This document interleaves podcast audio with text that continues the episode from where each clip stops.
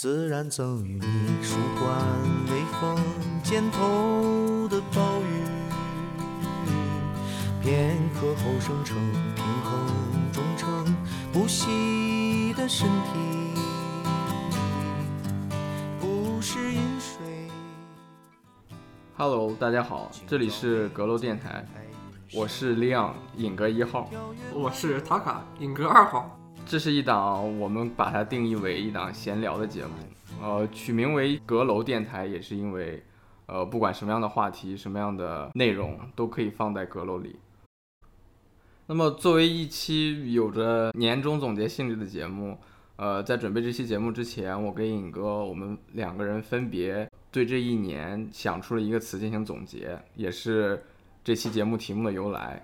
呃，尹哥给出的关键词是别扭。而我是觉得这是一个有趣的一年。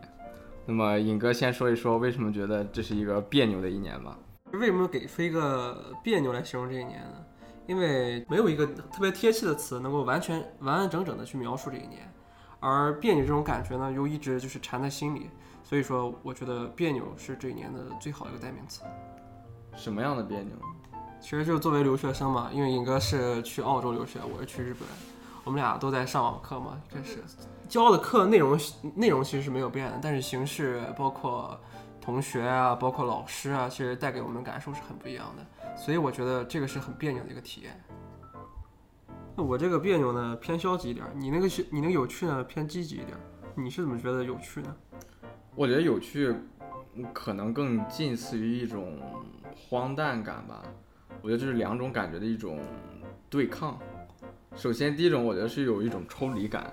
就从中国大概是呃去年年底开始，澳洲这边的话是年初二三月份开始就大面积的 lockdown 封锁，然后呢自己在家里生活，或者最严重的时候我在澳洲是大概一天也就下楼转一圈，去超市溜一圈，大概这个样子的生活，就这样一种独居隔离在家里上课这样一种体验，其实是跟社会产生一种抽离感。当你在家里的时候。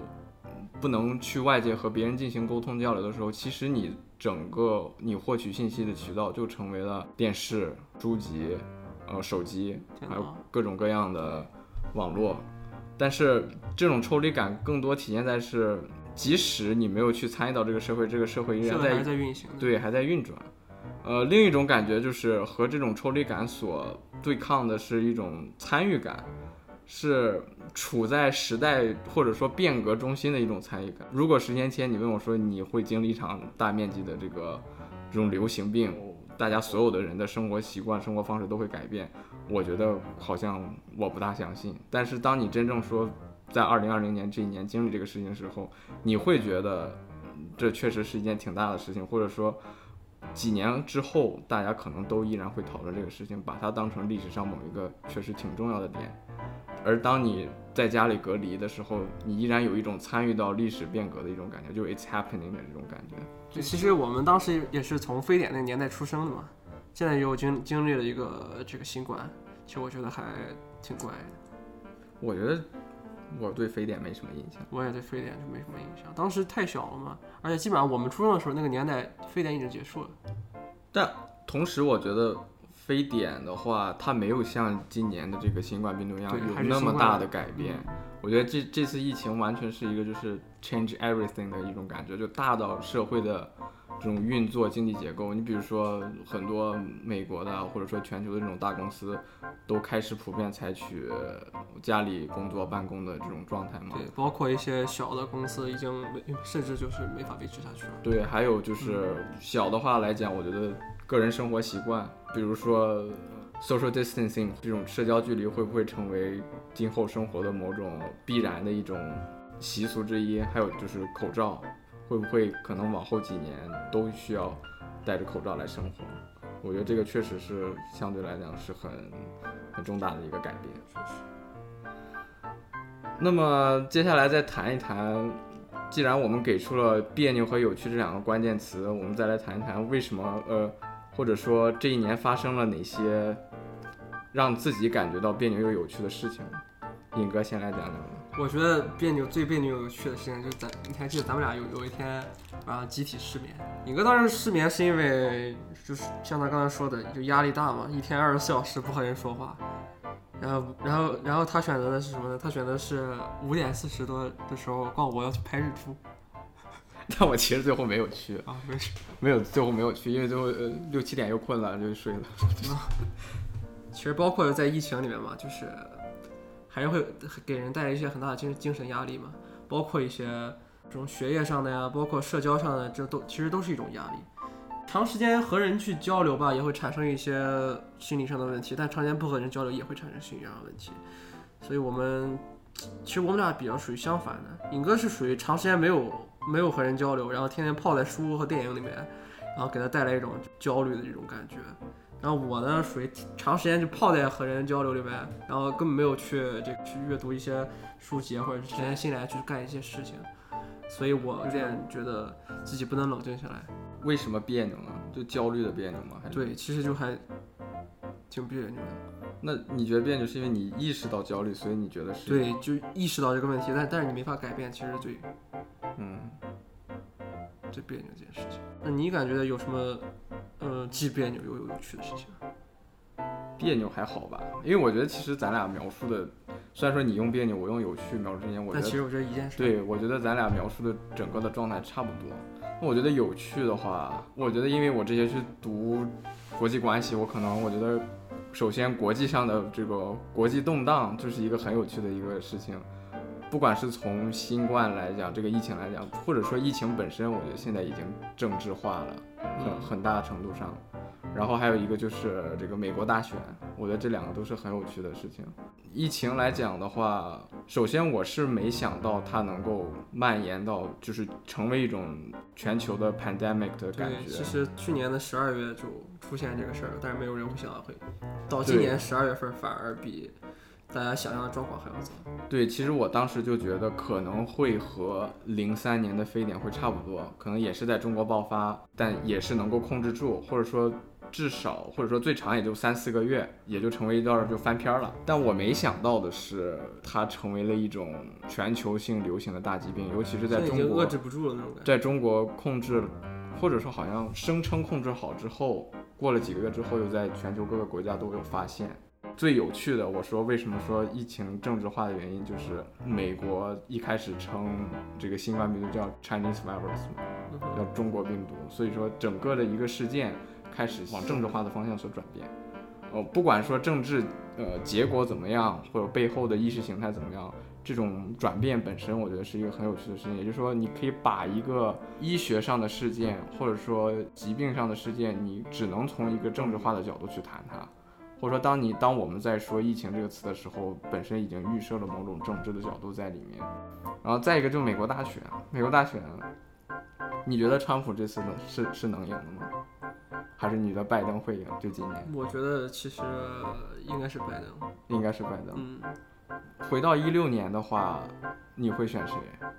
回到一六年希拉我还是希拉里和川普，我我我还是会选川普。你还是会选川？为你为什么会选川普？乐子多，我看了看看了这么多，看了四年乐子了。老乐子人。对，我回到一六年，其实我也会选川普，因为我觉得川普至少意味着某种美国政治环境的改变，对，但没想到就能没想到这么变。没想到这么变，嗯。但一起呃不，但大选其实呃变化还挺多的，这个风起云涌，这种起起落落，我觉得也是挺有趣的。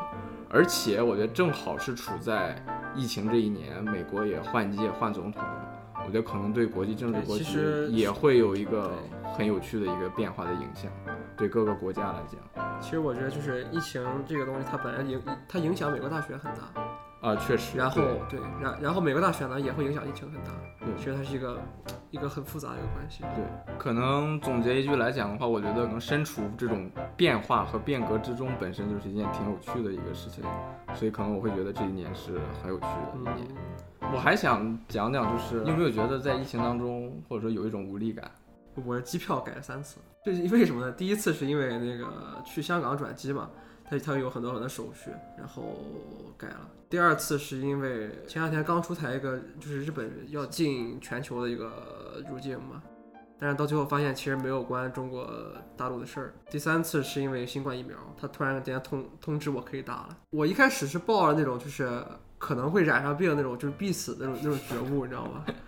我可能就会在日本染上病，然后灰溜溜的回回国，然后突然间呢，他告诉我啊，锁国了，这个你的觉悟突然间感觉就就就就跟闹玩一样，大起大落。大起大落。然后突然间呢，我把我把票退了之后，告诉我新冠疫苗能打了。我等了我等了三个月疫苗，突然间能打了，然后我又把票改。我觉得其实就是你你自己做出一些觉悟，包括思想准备，包括一些。物理物物理上的准备，其实，在新冠疫情面前，或者说在一些就国际国际政策面前，其实是根本不值一提。确实，确实，我觉得就更多的是开始从一种可以不用去管一些社会上的规则，我要干什么，我去干什么，现在变成了你需要时时刻刻去关注政策的各种变化，然后让自己去适应这个疫情过后的这样的一个社会。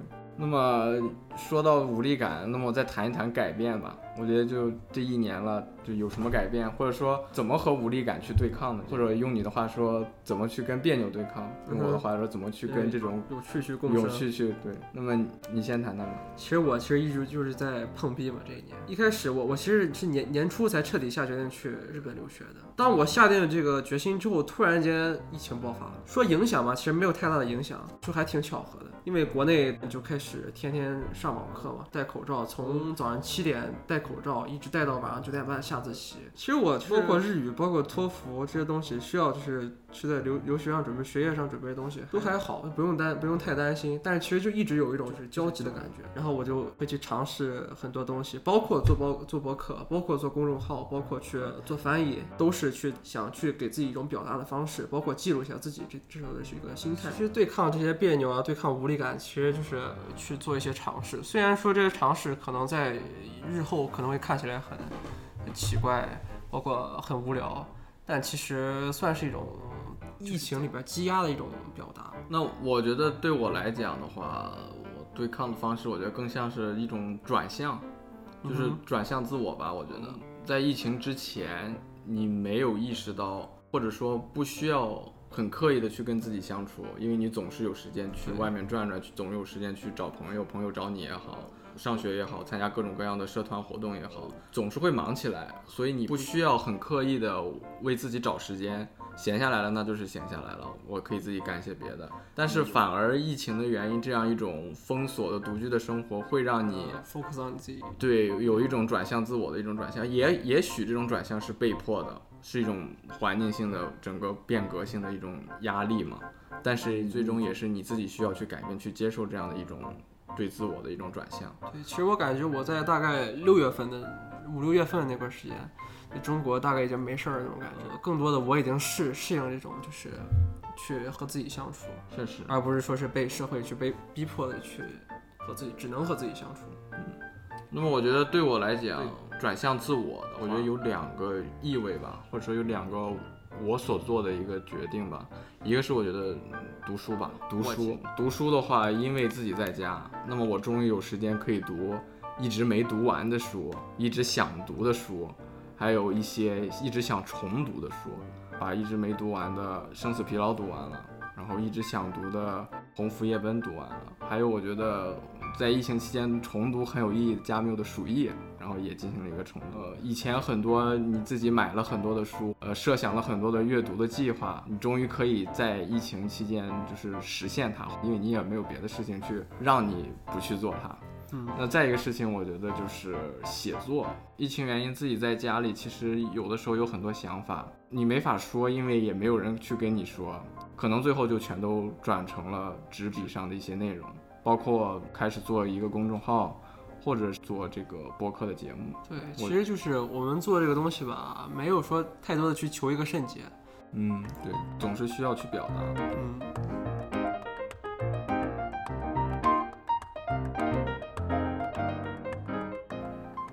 其实这一年就还有一个别的意义，就是我十八，然后尹哥其实是十九。那你对十八有什么感受？你觉得？我觉得十八其实就是个坎儿。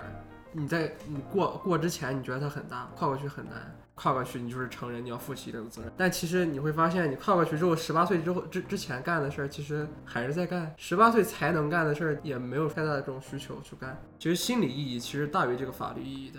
我觉得十八岁以后最重要的一个感觉，我觉得是要对自己负责。从从生下来就是要对自己负责。对，确实是，但是。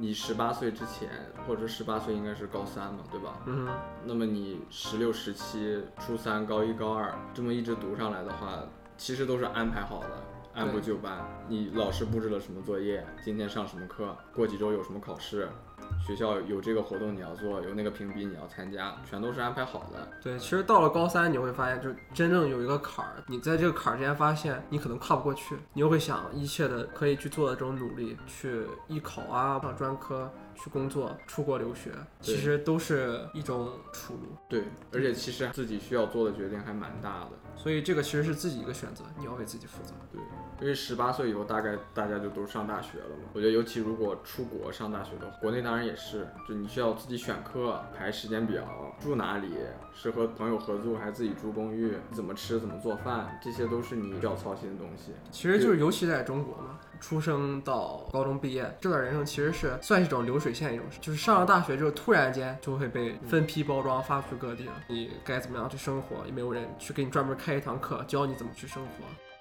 十八岁的话，在法律上这个意义，你觉得对你来说很重要吗？对于我来说不是特别重要，因为我不是那种违违法犯法的人嘛。你的教养其实是不分十八岁和十八岁之前的，喝酒啊，包括呃抽烟啊，包括这些东西，其实该在十八岁之前干了的人，他在十八岁之后还是会；该在十八岁之之后干的事儿呢，包括去选举啊，包括去参与到一个政治里边去，这些事儿离我们的生活也不是说特别近。那你刚才说你你觉得十八岁对你来讲感性的意义会更大一点？。对，那你觉得具体是在怎么样的一种？包括你说的责任，可能你十八岁之前，你会对责任有一个比较模糊的认识，说我要去成为一个对社会有用的人，去赡养自己的父母。但是真正到了这个十八岁，高考完了之后，你上一个什么样的大学，你这个大学好不好，足不足够支撑你自己的这种理想，让你当上你想要成为那个人，基本上你是可以看到结果。所以在这个时候，你会真正明白，有些责任你是完不成的。所以这时候，我觉得责任的这种感觉反而会更加大一点。我觉得十八岁对我来讲的话，我觉得更重要的一个是，他告诉你你不能再逃避了。法律上的话，他告诉你，十八岁了，那么你要负担刑事责任了，你要负担法律责任了。你在这个社会当中，你是真真正正的处在这个社会当中的一份子了。对于自己来讲的话，这个不可逃避，更多的是。当然，我们都说说对自己负责，其实应该是你很早之前，你自我意识觉醒的那一刻，你就要去对自己负责。但十八岁这个标志这个符号，可能更多的是在告诉你说，这就是一个界限，你不能再逃避了。他没有给你去开开辟一个前路，但是他断了你的后路。对对对。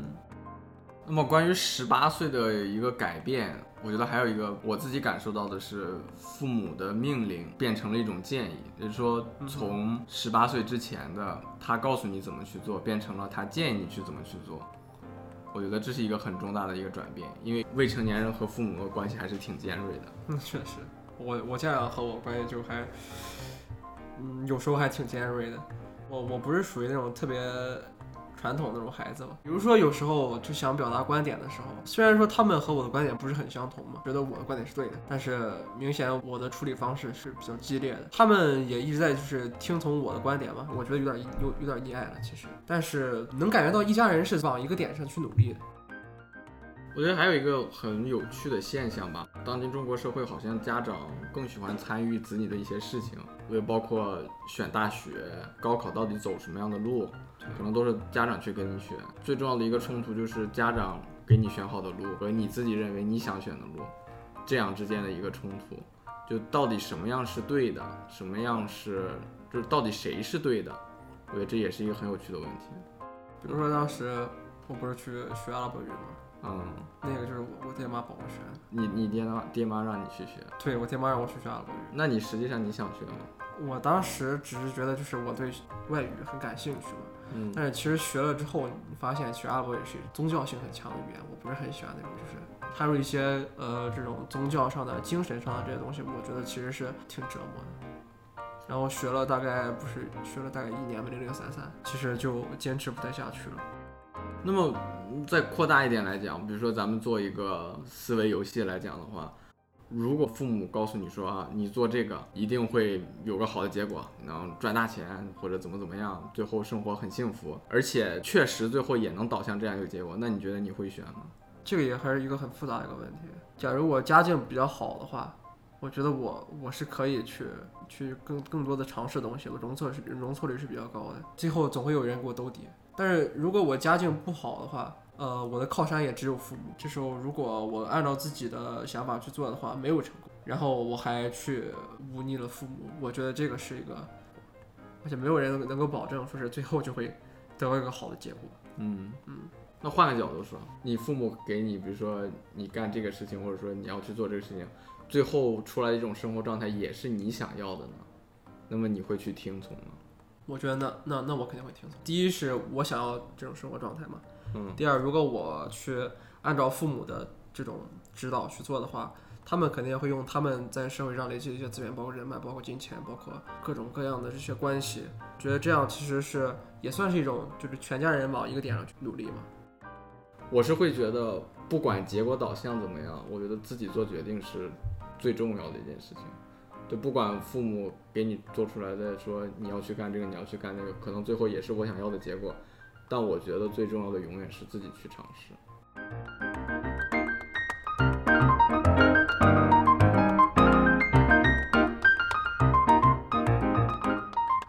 其实关于十八岁嘛，还有一个点就是，呃，我们俩也算是彻底进入两个不同的语言环境里。尹哥是澳洲的一个英语的语言环境，我是去日本嘛，是一个日语加英语的一个语言环境。嗯，但是就是我们意识到这个语言环境的不同，其实还还是从做翻译开始。还好，我我觉得咱俩做翻译做做的都不是很多。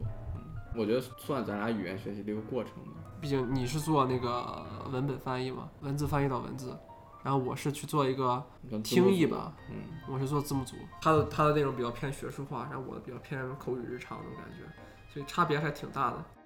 你是怎么样去想到做一个学术的翻译？我觉得原问题更就更大的一个原问题是为什么做翻译呗？学术可以再谈，那为什么做翻译？翻译的话，大概高中我开始就多多少少有做，嗯就是翻译诗歌嘛，对吧？对对对，我英文的有翻，比如说几首莎士比亚我喜欢的，那么我觉得我想用我觉得我喜欢听的舒服的方式，我可以翻译出来，相当于我自己的理解。翻译过北岛的诗，翻译成英文的，我觉得都算是一种二次创作，出发点都是一种对文本的热爱吧。看到一段你自己很喜爱的文本，然后你想去把它分享给别人，或者说用你自己的方式去分享给别人，所以你才会去想做一个这种。我分享次要的，更主要的是你对这个文本的喜爱。你喜爱一段文本，是因为它触动到你，你就很想去表达出来。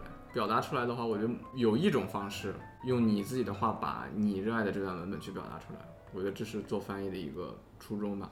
然后你又问到说做学术翻译，我就引用理想国经典的灰皮儿的那一套的一个序言吧，梁道长写的。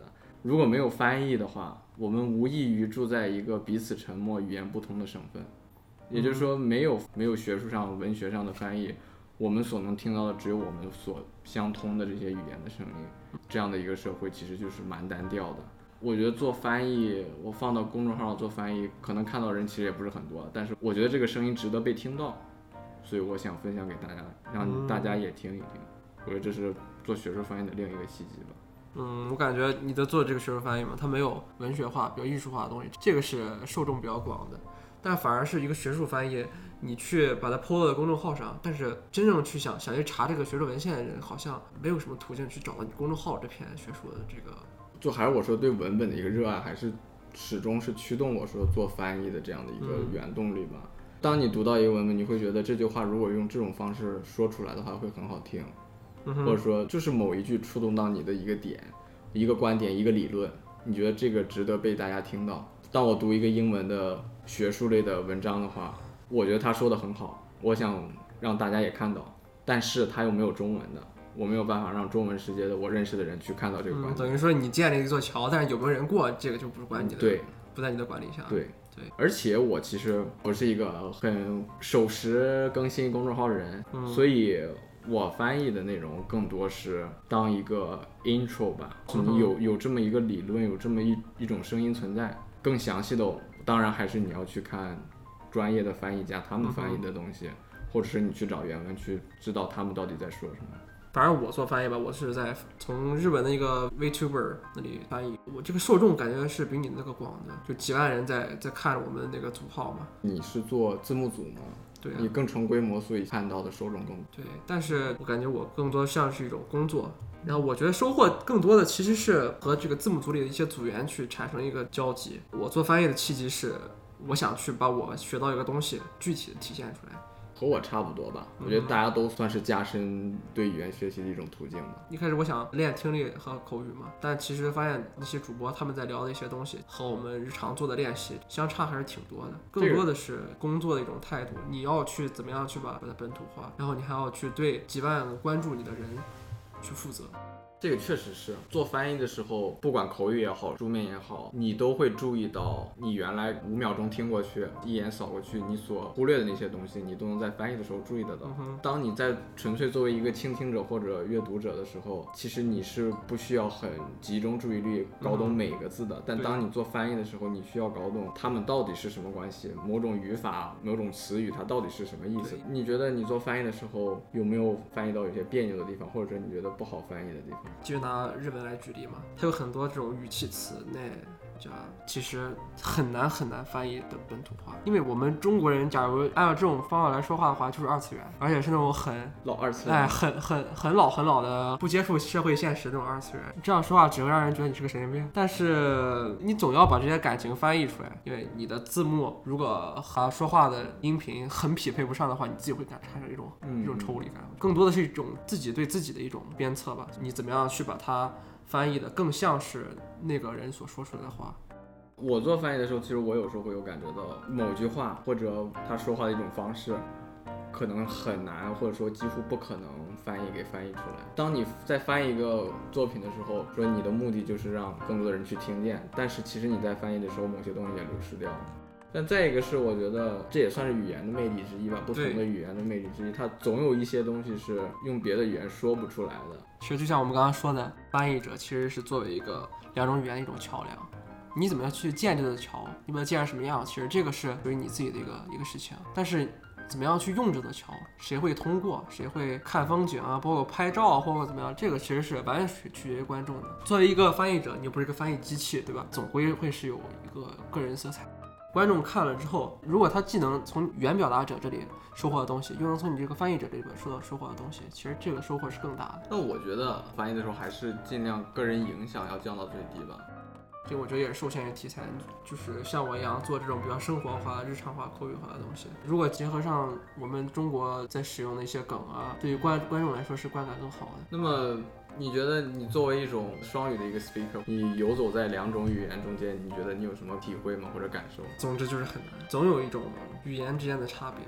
你用一种语言永远不可能把关键那个点完完整整的去表达出来。你觉得语言对你自身有什么样的意义吗？日语也好，中文也好，也是算多个角度去看世界。嗯因为你看到一个东西的时候，你去把它表达出来，无论你是开口还是在自己的脑海中去表达出来，嗯其实都是一个表达。然后这个差别其实很有意思。我觉得我就游走在嗯不同的语言环境之中，我觉得本身这是一件很好玩的事情。呃，因为语言背后其实是文化嘛。其实你在不同的社会环境中，你说不同的语言，你背后也能体会到不同的一种文化的差异在里面。但再一个，我觉得有一个我挺注意到的一个问题，就是我读预科的大部分的朋友英语还都挺烂的，尤其是我在跟他们交流的时候，我觉得他们纯粹把英语当成一种工具来用。我觉得这个是还是很普遍一个现象的，包括你在国你在国内，你学中文的，大家都学语文，那问题就在这里，它是你的母语，你很自然的和中文有一种文化根基的联系在里面，就是它是一种不需要去教的，你用的词、你的表达、你的这个语气、你的整个的对语言的使用，其实都是很文化化的。那你觉得学习一门语言的时候，你觉得应该是把它当一种文化来学，还是一种当一种纯粹的工具来学？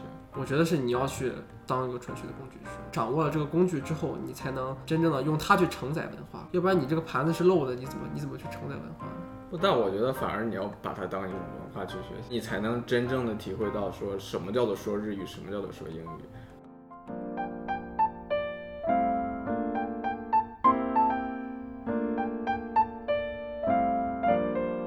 呃，那么最后咱们两个再各自用一个词来展望一下明年吧。那你觉得明年你期望会是什么样的？我觉得应该会是填补的一年。今年嘛，其实，呃，在这个自述的一个过程中，其实我们算是给自己积累了很多东西，平常没有时间去积累的，包括没有机会去积累的东西。但是我觉得，其实，在明年，我希望用积累的这些东西去填补一下今年的遗憾。你觉得呢？希望明年是平静的一年。